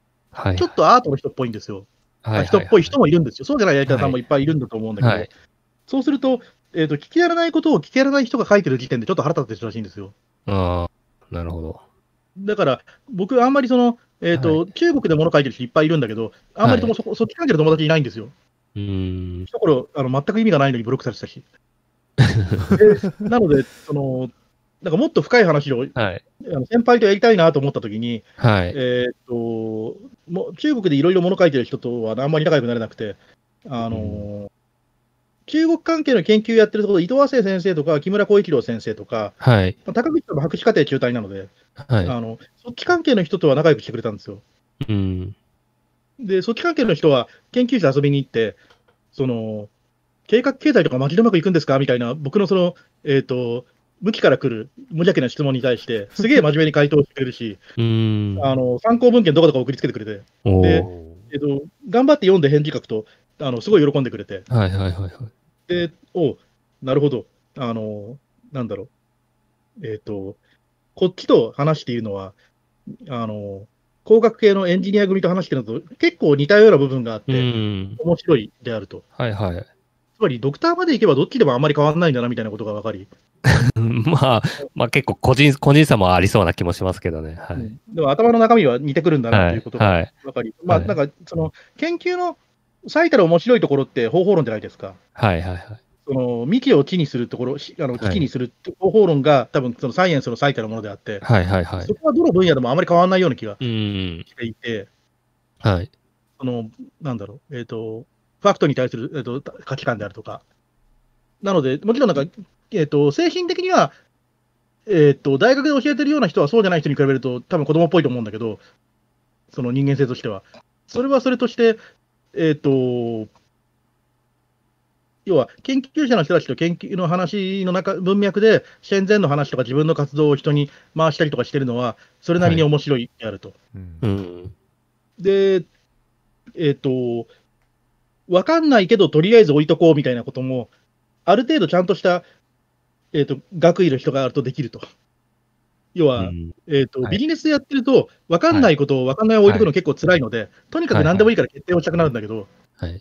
あと決定者の前に進めないんだけど、あの、そこに関しても、えっ、と、ふわっと置いとくものはふわっと置いておけるのはあはいりがた。くて、なので、そうですね、研究楽しいですね。もっとここで仕事来るといいんですけどね。はい。そうですね。研究ってやっぱりそもそも、あの、論文の査読とかはありますけど、何が大事かなんて、あの、10年後とか50年後とか、もしかしたら100年後にならないと価値が分かんなかったりするものも結構あるんでうん、なので、なんかその、何にでも、あの、か寛容になるとかは結構、あの、なんか性格的というか、割割と慣れしん、慣れ親しんでる感はあるかもしれないですね。そうですね。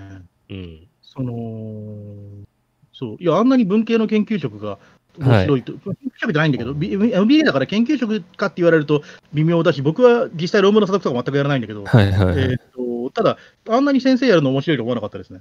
はいはいはい。先生と、あとあれか、研究者か。研究者やるの面白いと思わなかった。はいはいはいはい。その、もう一つは、MBA 通ってくるのって、大体僕の授業は10人と20人の間ぐらいだから15人ぐらいの人が取るんだけど、はい。名刺交換してみると、ほとんどの人が一部上場の25から35ぐらいまでの間のはい。人なんだよね。あのビジネススクールの、えー、と学費ってまあまあ高いわけじゃないですか。はいはいはい。知らないけど、多分130万とか150万とかすると思うんですよ。はい。で授業を夜7時から始めて10時までやるので、はい。だからそこに出れる時点で結構ホワイトで、えーとはい自己投資ができて、はい。でだから今この瞬間はまあまあ余裕があるんだけど、でも会社全体の将来は大変、あの何があると分かんないと思うから、あはのわざわざ通ってくるわけじゃないですか。うんい。そうですね。はい。そういうちゃんとしたサラリーマンの集団と久々に喋って、はい。えっ、と、あ、みんな頭が良いであると。で、すげえ 真面目に考えているであると。なんか下手にあの講演とかで日本の大企業が思考停止とか言ってるのはそうでもないんだなという こととかをこう目の前にして、で、はい。その、で、まさに高須さんが言う、えーと、60代、70代の取締役が30個反抗すみたいなのが弊社なんですが、大事にどうやっていいですかみたいな話とかを、真面目に喋るの楽しいんですよね。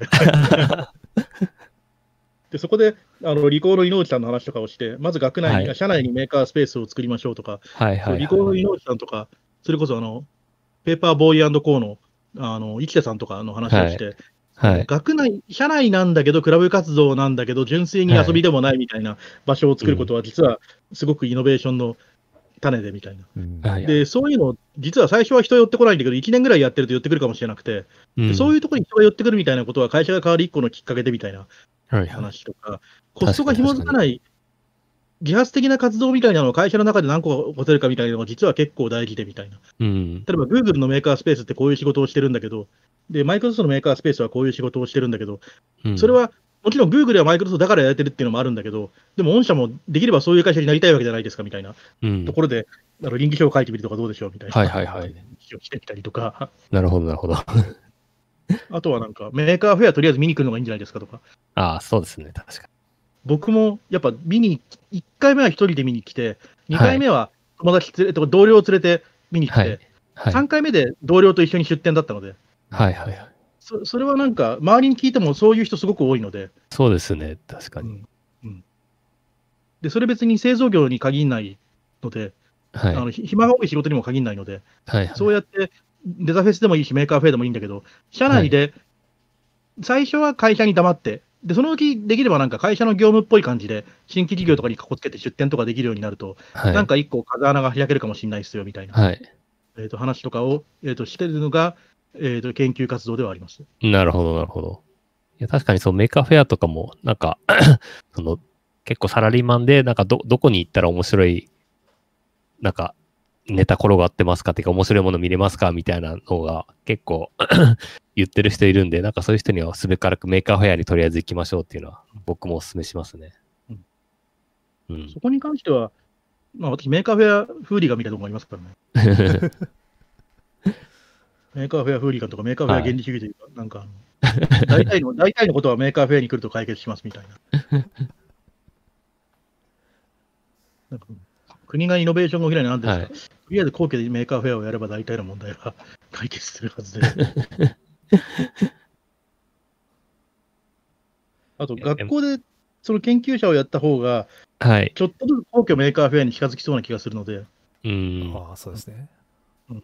その皇居メーカーフェアに行くための、どこか、何歩目か分かんない一個のステップとして、はいあ。の学校での活動は続けていきたいですね。うんはい。でもなんか、そう、皇居といえば確かに天皇家って代々研究者、皆さん研究者で、しかもかなりコアな研究されてる。はい。今の上上皇、そう、上皇陛下はそう生物系で有名ですし、今の天皇陛下も水門学の研究されて本出してたりとか、はい。あとはなんか、あの、秋篠宮殿下の息子さんの秋人様も、なんか、鉄道、鉄道とか信号とかに凝ってて、信号のなんか模型を、なんか動く信号模型を確か作ったみたいなのがやってたりして。なので、なんか、今のその天皇一家、天皇家はすごくなんか、マッチしそうというか、なんか下手したらこっそりメーカーフェアに見に来るんじゃないかぐらいの 感じが しますね。そうなんですよ。そはい。のあれはもともと、うんと、東洋の中国も、まあ、中国も今公式にないけど、はい。えっ、と、天子、天の子供っていうのは、天の子供っていうのは、生きてる天みたいなもんだから、その人が泣くと雨が降って、その人が風邪をひくと作物が取れなくなるみたいなところに入ってて、あっていうのに、えー、と根付いてて、はいはいはい。だから、えー、と死んだ万象がより健やかになるような研究を多分続けておられるとはい思うんだけど、はいはい。えっ、と、人が手を使って作ったものも一応その中の一部なので、はい。あのハードウェアは大気の産物なので、なるほどなるほど。うん。ハードウェアは大気の産物なので、あの今でも皇室は、えー、と毎年、えー、と手塚から稲をお育てになり、お蚕様をおかお飼いになられているので、そうそうですね。はい。なるほそれに加えて、まあ、エルキカを、エルキカをやっていただいて、はいはいはい。今年も日本人はよくものを作っておりますねみたいなコメントをこうはいはいはいい。ただけると、なるほど。うんはい。すごいいろんな問題が解決するような気がするんですよね。はい。あとなんかそのレベルの話で言うと、僕は TOKIO にメーカーフェアに来てほしいとずっと思ってて、ああ、そういいですね。はい。絶対、絶対好きなはずなんですよね。鉄腕ダッシュであれだけものづくりをしていれば。まあ、ヒゲキタドームとか作りたいでしょうね。なんで、そう TOKIO に人数減っちゃいましたけど、はい。何しろ、そう、いや、何しろ、ホワイトハウスでメーカーフェアやってるんだから、日本なら皇居だろうと思うわけですよ。はいはいはい実際は僕、もちろん中には入れなくて、写真しか見てないんだけど、はい。プロデュースがすごい上手で、うん。あのカップケーキロボットとかそのまま入れてるんですよ。であれは、やっえぱりカップケーキとか入れるのが大事だったらしくて、そー、の確かに。そのもちろん探すといかにも政治家が好きそうな、なんか貧乏な子供がなんか作ったみたいなのがいっぱい出てくるんだけど、はいはい、はい。それだけにしたくなかったらしくて、はい。光よくわかんないキリンとか、火を吹くやつとかやっぱ起きたかったらしくて。ああ。あの無無意味に火を吹くとか、よくわかんないけど、カップケーキの中に人が入って走ってくるとか、なんかそういうのことが大事だったらしくて、確かに。確かに。オバマさんの演説もちゃんとそれに触れてるんですよ。うん。えーとここでやってることのほとんどはぶっちゃけ自分にはわかんないんだけど、はい。ここから何か新しいものが生まれるということはすごいよくわかるみたいなはいはいはい。ことを言ってて、アップルとかはまさにこの雰囲気から生まれたんだみたいなことを言ってて、なるほど。で、それは、で、ちゃんと中国の偉い人は、それがちゃんと理解できてるから、変なロボットアームですげえって言ったような気がするので。はいはい。だから、光線ロボコンに日本の主張がやはり来るべきで、みたいなこはいはいはいととかは、えっと、言いたいわけですよ。うん。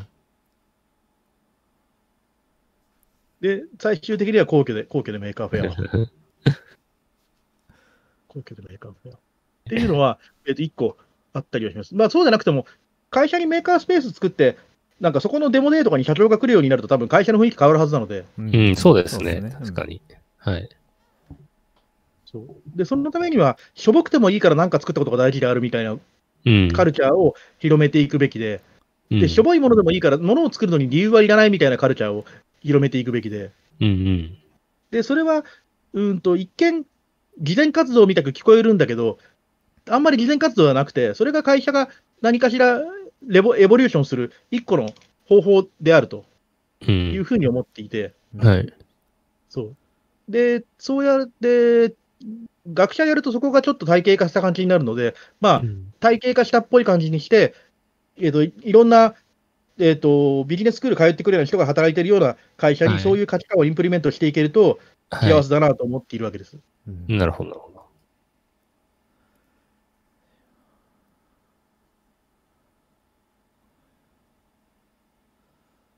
そうプロトタイプシティはそういう中で、はい。まあ、本やっぱり書いた方がいいので、うん。書けて嬉しかったなというのが、はいはいはい。一冊ぐらいは本出せると嬉しいですね。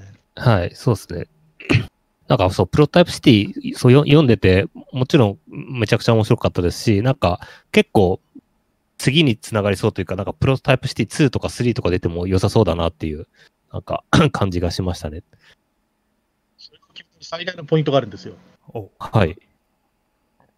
とりあえず Amazon レビューとあ、友達に勧める。はいわ。かりやすく言うと、売れたら通貨出ます。そうですね。なるほど。はい実は世の中、あのムーブメントの起こし方は皆さんにかかっていて、あのまあ、まず自分で買おうと、そして、はい終わったら人に貸すなりなんなりして、あのはい読む人が増えると通貨で、はい。そうですね。フォロワーがどれだけ増えるか、皆さん、はい。みんなで踊ろうと。アマゾン書いて星5をつけましょう。星5をつけましょう。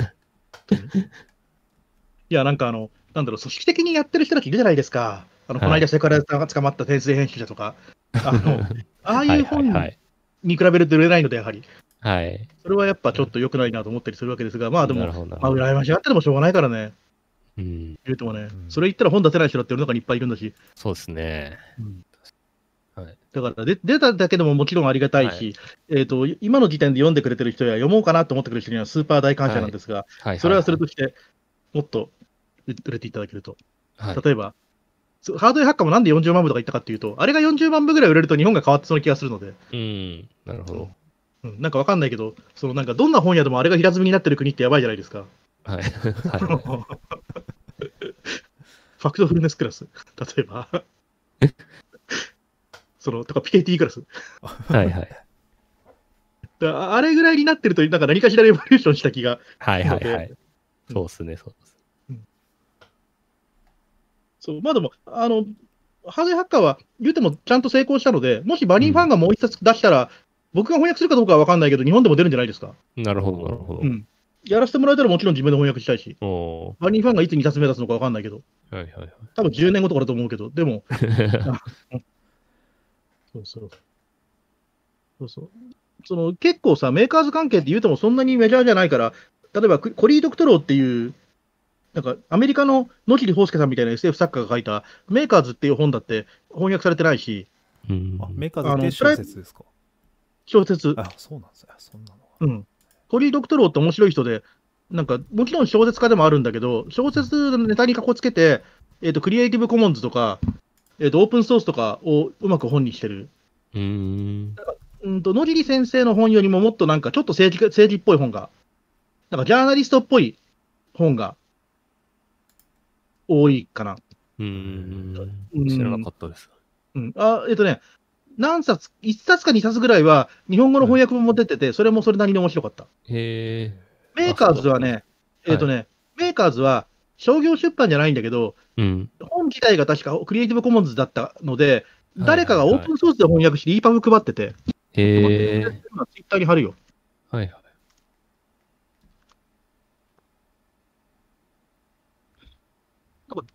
翻訳してくれたのも先生だって気がするけど。へえ。うーあん。これか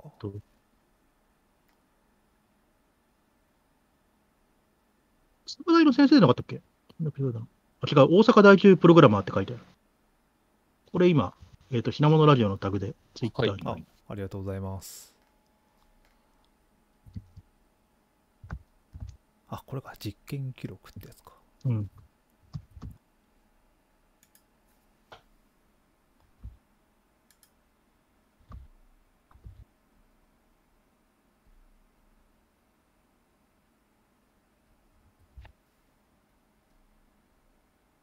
まあでもそういうおすすめ本話は、えっ、と、うんあの、言い出すとキリがないから、また品物ラジオに呼んでいただいて。はい。ぜひぜひぜひぜひ。最近、そうなんですよ。なんか、あの、ツイッターがコロナ一色になってから、うん意地でも見ないようにしようと思って、ああ、わかります、わかります。で、意地でも見ない代わりに、はい。なんかやろうと思って、えっ、はい。と、重たい、ちゃんとした本をを読もうと。はい大学は石を投げると、むちゃくちゃな読書家に当たるので、えっ、と、同じぐらい読まないとバカにされてしまうので、なるほど。ちゃんと本を、特に文系の人、理系の人よりさらに読むから、はい。そうですね。手を動かせない分だけ。はい。なので、あの、や、やた、えっと、ちゃんと読まないと、あの、まずいというふうに思う。なるほど。あの、ブクログとかにこう、読む習慣をつけようと思って、読み始めた。ら、まあ面白いんですよね。で、ノートで、その、えっ、と、読書ブログを公開し始めたら、はい。あの、何冊かはすごい売れて、おお全然俺の本より売れて、あの、なんだっけ。あの、15歳の、日本の15歳はなぜ学力が高いのかとか、ああ、はいはいはい。あの、教養としてのコンピューターサイエンス講義とか、はい。カーニハンはいはい。そうとかはなんか、あの、そう、あの、なので、読む、読んで面白い本というのもいっぱいあるから、はいそのうちね、なんかそういう品物ラジオビブリオバトルとかやってもいいかもしれないけど。あ、いいですいいねで。すね確かに、あ、それ面白そうですね。世界を変えて5人ぐらい来てもらって、はい。そうそうそうそうそうそう。いいですまあね。ネタリストに書いておきますあ、それやりましょう。はい。そういうのをやりながら。まあ、あと今とにかく、あの、しばらくま、あと1ヶ月ちょいぐらいは、まだあの、ビザの、えっ、と、待機待ちで、日本にいなきゃ、多分東京メーカーフェア終わるぐらいまでは日本にいないと、ま、いうことにいざるを得なさそうなので、はいはい、刺激刺激を増やしていかないといけないので、はい。なるほど。そう、それもあって、そう、告知で、えっ、と、ちょっと、はい。えーとちょっと前にあの、えーと、 Code for Japan の関さんが、あの、誰でもいいから、えっ、と、週に1時間だけ誰かとお話をしましてくれるっていう、オープンオフィスっていうのを始めたんですよ。はい。で、あれ見て、でも関さんでさえ、あれ今日のオープンオフィス、誰も来ないや、みたいなこと言って、スキップしようかな、みたいなこと言ってたので、僕が、え、関さん久しぶりで喋りますって言って送って、はい、えっ、ー、と、まあ、関さんとワンオンワンで1時間喋ってみたら、はい、だいぶ楽しかったので、おで、猿真似しして全く同じフォーマットで僕もやるようにして。なので今、あの、はい、オープンオフィスというのをやっています。はい、これは、ま、毎週火曜日やってるんですか？はい、毎週火曜日です。はい関さんと同じ水曜日にしなかったのは、えーとはい今週の水曜はよく見ると4週間連続で時間があったからです。はいはいはい。あなるほど4週間連続で埋まってたからです。はいはいはい。これちなみに申し込みはどこからできます？できるんですか？えっ、とこ、このブログの中にね、えっ、とね、入れると俺の Google カレンダーが強制的に、えっ、と、閉まるみたいなの、えっ、と、入るみたいなことがやってるんですよ。ああ、なるほど。書いてあるんですよ。あ、これ申し込み分かりづらいね。申し込みを分かりやすくしよう。このオープンオフィスっていうリンクを踏むといけるんだけど、じゃあちょっとノートの URL を品物ノートの URL をはい今つぶやきました。あ、ありがとうございます。ツイートしてくれたんで、うん。じゃあそれを見て、見て、はい。申し込みはここからをもうちょい目立つようにしよう。これをやっています。なんか、深センにいた頃は、むしろアポイントメントが多すぎて、はい。あのーなんだろう、大体お断りをしていたんだけど、はいはいはい。えっ、と、まあでも、これは深センに戻ってもやるかもしれない。なんか、オンラインはやっぱりこういう時いいですね。うん、そうですね。移動もかからないし、しかもオープンオフィスで時間、時間決めちゃえば、あの、調整もいらないですし。そうそうそうそう。あと、その深センにいて僕に質問されることは大体本書いたから読んでくださいって言うと終わってしまうことが多いんだけど、はい。このオープンオフィスの方がもう少し、うんあ、の、多分いろんな話ができたりとかするだろうし、実際関さんとのオープンオフィス面白かったわけわけですよ。はいな何話したんですか？うんとね、まず、まあ、普通に自己紹介ですね。で、大体の人は、その、なんだろう、僕が原稿を書いてることと、えーっと、で、原稿を書いてることとニコギ申請やってることぐらいは知ってるんだけど、はい。えーっと、下手するとスイッチサイエンスで働いてることは知らないし、ああ、そっかそっか。うん、あと、その、研究員やってることはほとんど知らないんですよ。うん。で、その、会社以外のところで事業というか、なんだろう、えーっと、講演したりコンサルしたりやってるみたいなことも知らないし、うん。で、そういう話をしていく中で、えーっと、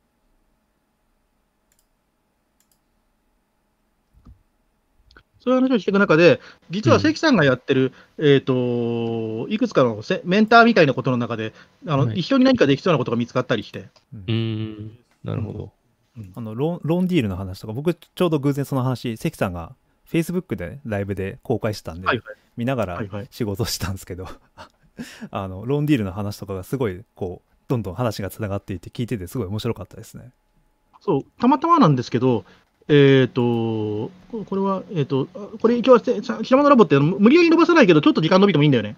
はい、大丈夫です。はい だからちゃんと説明すると、はい。えっ、と、僕とは全然関係ない株式会社ローンディールっていう株式会社が、株式会社じゃないかな、えっ、とね、サービスの名前かもしれないけど、ローンディールっていう会社があるんですよ。あか事業があるんですよ。はい。そのローンディールっていう事業は何かっていうと、あのー大企業の中に入ってる社員、大企業の中にいる社員を、スタートアップにレンタリスティックするんですよ。ああ、はいはいはいはい。その6ヶ月とか8ヶ月とか。はい。で、スタートアップ側と大企業側が両方とも20万、20万払って、はい。で、その間の給料は、えっ、と、大企業の方、あとつまりもともと雇ってる方の会社が持つと。だから、はいスタートアップからしてみると20万円で大企業の人間が雇えると。はいはいはい。で、大企業の方からしてみると、新規事業とかやりたいわけだし、うん。あの、いろんな、あの、経験を社員に積んで、幹部候補生とかにしたいんだけど、はい。自分の会社の中にいると別に新しい価値観とか手に入んないわけじゃないですか。はい。で、だから、えっ、と、ちょっとブロックチェーンの会社行ってマーケティングやってきてくれるとか、はい。例えば、えっ、と、そういうふうな、えっ、と、仕事を若手社員に、若手というか中堅ぐらいの社員に積ませて、はい。はい。で、フィードバックしてほしいし、もちろんそこから、えっ、と、親が、えっ、と、派遣元と派遣先がその後仲良くなって一緒に仕事するみたいなことはうん。あり得るし、なるほど。で、もちろんその社員の方には、えっ、と、経験がたくさん積んで、はい。なんか一番すごいケース、一番かどうかわかんないけど、すごいケースだと、その大手から来た人が、走り回って資金調達を求めてくるみたいなことがあ おお、すごい。そうじゃなくても、デザイナーみたいな人が、スタートアップ来ると何でもやんなきゃいけなくなるから、ああ、そうそう。あのー大手では部品が作っていたのが、スタート部品というかデザインとしてパーツ、手を動かす仕事が多かったのが、はいス。タートアップに行くとむしろ外注管理みたいな仕事があ増えてきて、あ。で、なんか、どっちかというとアートディレクターっぽい視点が手に入ってみたいなうん。うん話だったりとか、まあ、えっ、と、で、その話を聞いてて面白かったわけですよ。はいはいはい。で、その話は僕は、えっ、と、今そのロンディルという会社にもともとファブカフェの事業を立ち上げた河合さんっていう人がコミットしてて、はい。で、僕が河合さんに近況報告をしに行って、で、そこでロンディールがやってることが面白いなというふうに思って、で、自分のやってるビジネススクールの僕のボスの方に紹介して、はい。そのビジネススクールは企業からの MBA 派遣っていうので似たようなことをやってるので、うーん。あの、企業からしてみると MBA に行かせるのと、スタートアップに学ばしに行かせるの、まあ、ちょっと似てますよね。まあ確かに。うんで、MBA の方でも企業と提携してそういうことをやるビジネススキームがあるので、はい。なんか一緒にできるんじゃないのみたいな、えー、と話を紹介したら、それなりに盛り上がって、おー。ただそれ別に2ヶ月前にやった話だから、まだ具体的になかったわけじゃないんだけど、はいはいはいで。僕の方にもちょっといい出会いが作れたら嬉しいなと思ってた時に、関さんのメメンターにそこが書いてあって、関さんも絡んでるんだみたいな、関さん何やってるんですかみたいなこと言ったら、はいはいはいはい。関さんは関さんで、えー、と自治体に紹介をしていると。あーあ、そうかそうか。神戸とかですよね。はいそうそうそうあ面白いじゃないですかと。で、それで自治体に紹介がありなんだと。で、自治体に紹介がありだったら、僕、そのファブカフェの河合さんの話したときには、いや、悪いけど、深センのスタートアップに派遣はないですよって言って帰ってきたんだけど、なんでかっていうと、深センのスタートアップは、ちょっと人の入れ替えが 激しすぎるし、あと基本中国語が結構喋れたり辛いので、で、そんな人、日本のあの大手企業にいないので、うん。商商社以外は。だからないですって話をして帰ってきたんだけど、自治体がありだったら、えーと自治体で言うとちょっと思い当たる人いるんですよ、深センに。へえ。新鮮市政府の中の自治体とか、新鮮市政府が、えー、と作ってる外郭団体、えーと、日本でいうところの産総研みたいなところとか、はい。には、えー、と外国の大学で出てるから英語まあまあいけて、うん、で、なんか外人でも、えー、と付き合って雇ってあげようかなみたいな人ははい。いる、思い当たる人がいるし、はい。あとそれ政治家っていうか官僚的にポイントになるはずだから、そういうことやりたがりそうな気がするし。うん。だから、スタートアップじゃなくてよければ、そういうのできそうな気がするから、し僕が深セン帰ったらそことはつなげますよみたいな話をしたりして。おー。で、要は、オープンオフィスやってよかったなと思ったわけですよ。うんうんうん。で、なので、綺麗に猿真似して始めて、はい。で、今のところまだ申し込みがない。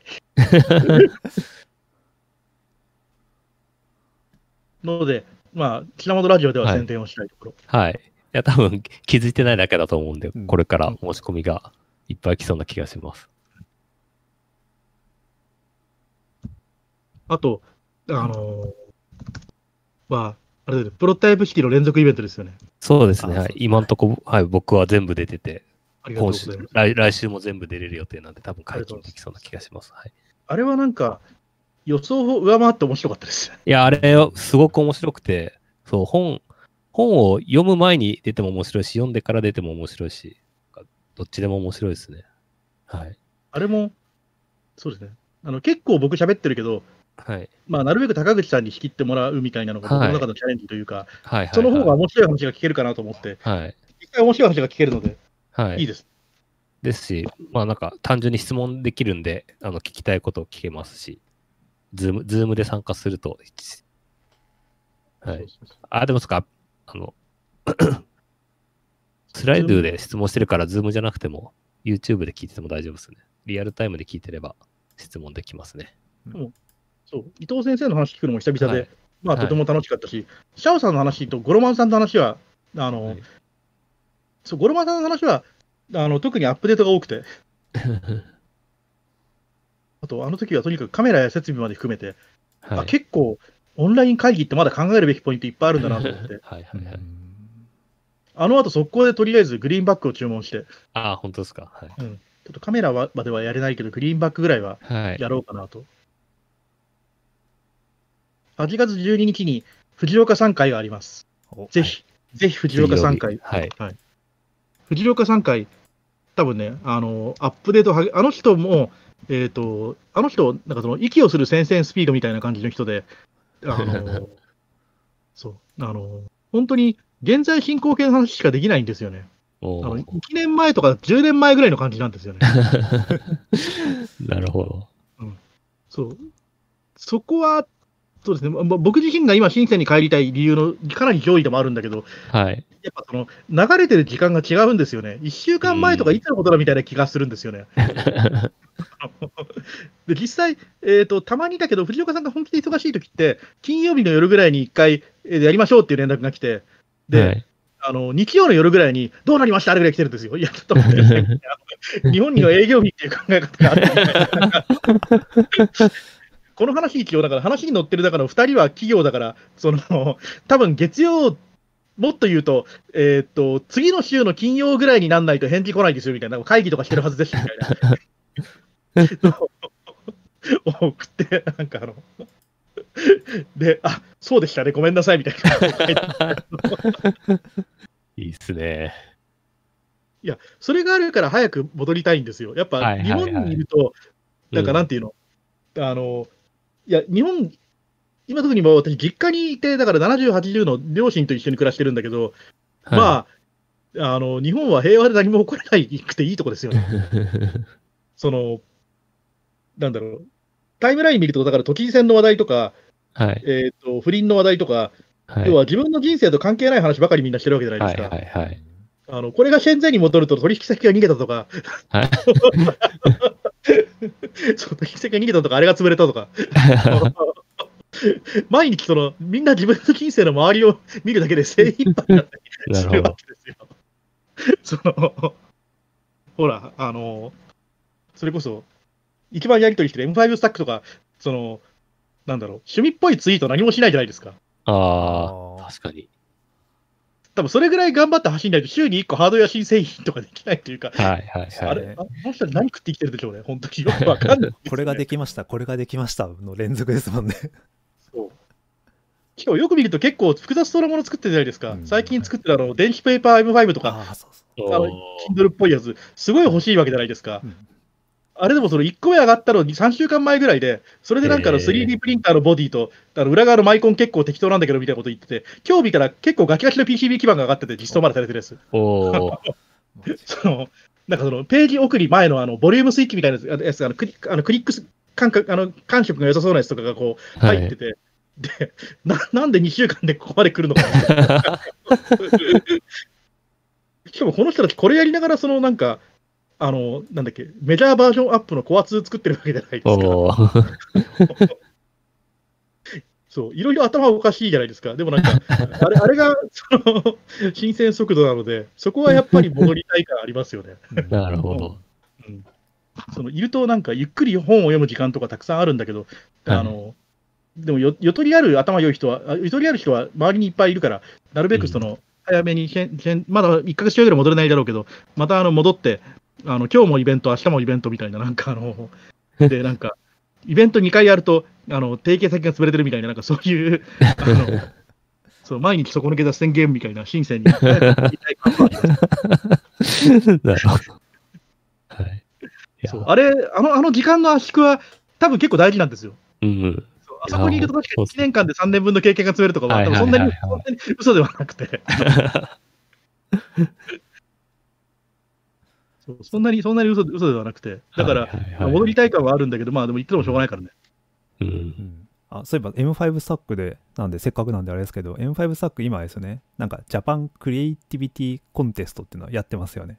あのはい、やってます。はい、やってます。なんか MA と一緒に、はい、あの ProtoPedia 使ってあの M5 スタックのコンテストやってますよね。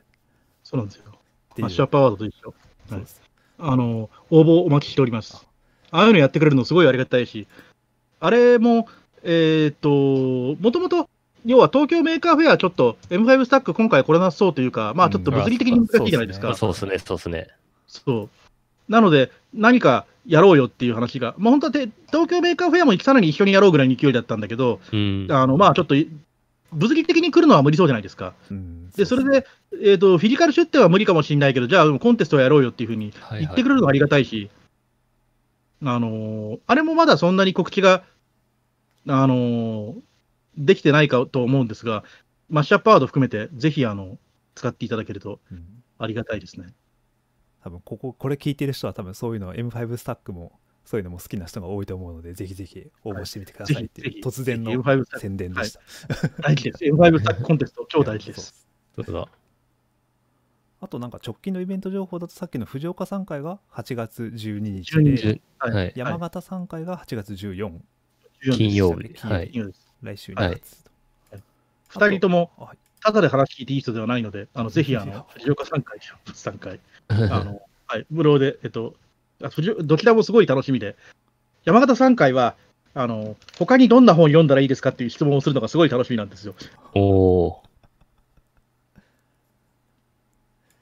プロトタイプシティ系の話をするときに他にどんな本を読んだら、あの人がおすすめする本は大体むちゃくちゃ面白い。はい確かうんそうですね。プロトタイプシティの中でもいろんな、その、山形さん翻訳の本がいっぱい出てきて、うん全然されてましたね出てないんですけど、すごく面白そうですね。あの人びっくりするぐらいたくさん読んでるんですよ。いやー、そうですよね。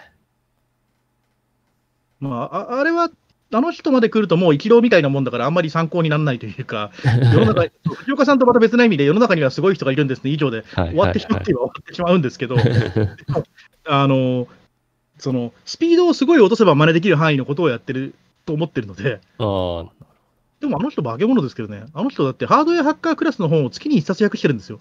あー、そうかそうか。うんよくわかんないな、どういう時間の過ごし方をするとそれができるのか全く理解できないですよ。ハードウェアハッカーを僕訳すのに2年ぐらいかかったのに。おーしかもでもあのそのね、ものすごい長い間やられてますよね。なんか僕90年代の後半ぐらいに山形さんのホームページとか見ても、なんか雑多にいろいろもう訳しまくってて、なんかウェブサイト見てびっくりした記憶ありますね。ハードウェアハッカーはハードウェアハッカーで、そうですね、僕だから1年半ぐらいかけて全部訳したんですけど、山形さんに気になるところ、もしよろしければって言ったら、2週間で真っ赤になって帰ってきたので、山形さんが書いた方が多い。赤ペンの赤が入った方が多い。全然多かった。けど、2週間ぐらいで戻ってきて、えーみたいな、なんかあの、なんかあれ、その、なんだろう、単に英語喋れるじゃ分かんないことがいくらでも書いてあるのにみたいな、なんかあの、そのシャッシュ政権の引けがどうこうとか、あのその、えっと、例えばなんか、えっと、ハードウェアというか、もっと言うと、木材とか板とかが、硬いか柔らかいかの他に、どれぐらい曲がるかみたいな率があって、はいはい。それはヤング率っていうのを表しますとか、はい。その、ググれば確かに、ウィキペディアとか見ると一応書いてあるんだけど、はいでもなんかそういう専門用語が山ほど入ってる本で、まあ、訳しづらいはずなんですよ。うん最後の章、バイオだし。はい。で当然、僕のやつは。でで当然、僕のあの役はかなりの量の語訳があったんですが、山形さんが一瞬で、おーお他の方をやりながらあの、持ってきたので、本当。にこの人はすごいんだな、みたいな。でしたでもまあ、そういう人が一緒に遊んでもらえるのはありがたいので、これからもその、尖った変なことを続けていると、ああいう人が、あの、ただで遊んでくれるので、そちらの方向をなるべくキープしたいなとは思うんですけどね。はいはいはい。今日全然喋れなかったけど、あの、えっ、と、浜の製作所もだいぶ面白くなりそうなんですよ。おお。そう。もう面白くなりそうだし、あと、本当は別の回で喋りたいんだけど、あの、分解のすすめの清水さんがやばくないですか？ああ、やばいですね。やばいっすね はい。やばすぎてテカナリーレポートの。ははいい。やばいですね。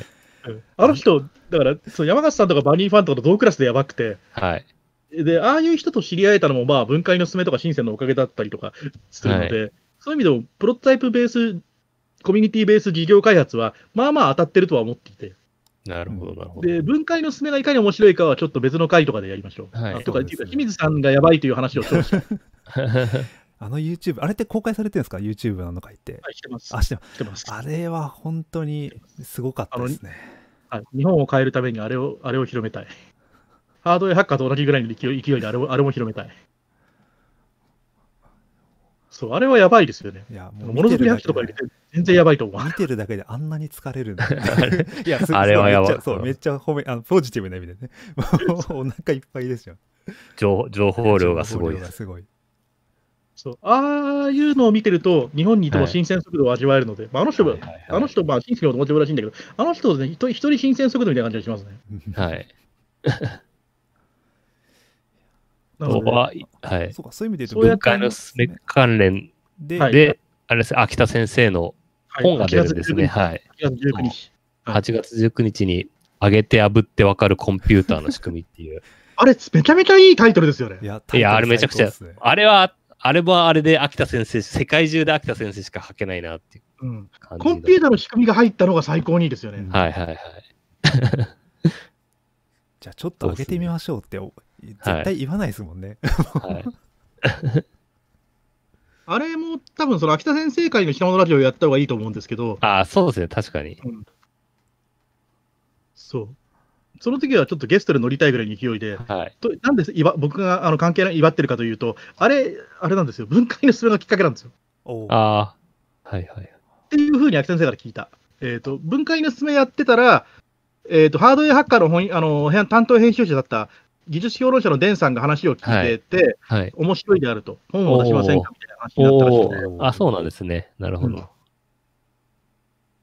で、だから、あのーその2つの意味で、えー、と全然分解の進め、えーと、どこに落ち着くとか何も考えてなかった、単純に暇だからや始めたんです。けど、ひ暇すぎて、はいはいあまりに友達も会えなとも会えなくて、辛すぎるから、誰か会えそうな友達となんか会うきっかけを作ろうと思って、はいうん。で思いついたのが、その山崎さんと秋田先生と鈴木くんの3人で、はい。この3人と一緒に何か遊ぼうとしたら、出たか分解だから分解の進めっていうイベントをやりませんかみたいなとか、分解でなんかイベントやりましょうよみたいな。しかもあの時水曜にやるつもりで分解どうでしょうみたいなのがタイトルで。意見ベース的な。で、それで、えっ、と、議言ベースで水曜日はイベントやってるから違う日にしましょうっていうふうに言われて、じゃあ木曜にして、そしたらどうでしょうじゃないね。じゃあ分解の進めでしましょうぐらいの 雑さで スタートして、でも、がまあ、頑張って告知して、あの満員でお客さん入ってくれて、はいはい。あのトゥギャッターもすごく面白くまとまって、あのアーカイブの視聴も悪くなくて、うん、だから、まあ、ここは手間をかけて、アーカイブ作ったり、なんだりしたから、あのそれ見て清水さんが、あれ、その、プライベートなイベントのことは分かってるけど、意義に感じたので、一回喋りますって言われて、えーみたいな、ただで喋ってくれるんですか？みたいな、ので、清水さんイベントにつながり、はいはいはいはい。そこからあの中垣君たちのはい。あの、文あのあの観察スケッチ会につながり、そして、あのえっとサーキットベンディング会につながり、はい。そうそして、さらに秋田先生のあの本出版までつながるみたいな意味で、あのなんかじあのまさにあのデレク・シバーズのムーブメントの起こし方を地でいく、はいはいはい。誰か踊ってると、で2人目、3人目が来ると、いつの間にか世の中がそっちに行くんですみたいなに そう進んでる感じがあって、ああいうのは楽しいですね。うんこれからもなんとか、あの体を動く限り起こしていきたいなとは思うんですけどね。はいはいはい。さて、とっていう感じです。で、じゃあそろそろ、感じですね。はい。あのどうもどうもありがとうございました。はい。はい。はい。じゃあ今日の、はい、品物ラジオこんな感じで。はい。じゃあ高須さんゲストでした。どうもありがとうございました。ありがとうございましたどうもありがとうございました。ありがとうございました。ありがとう。ございました。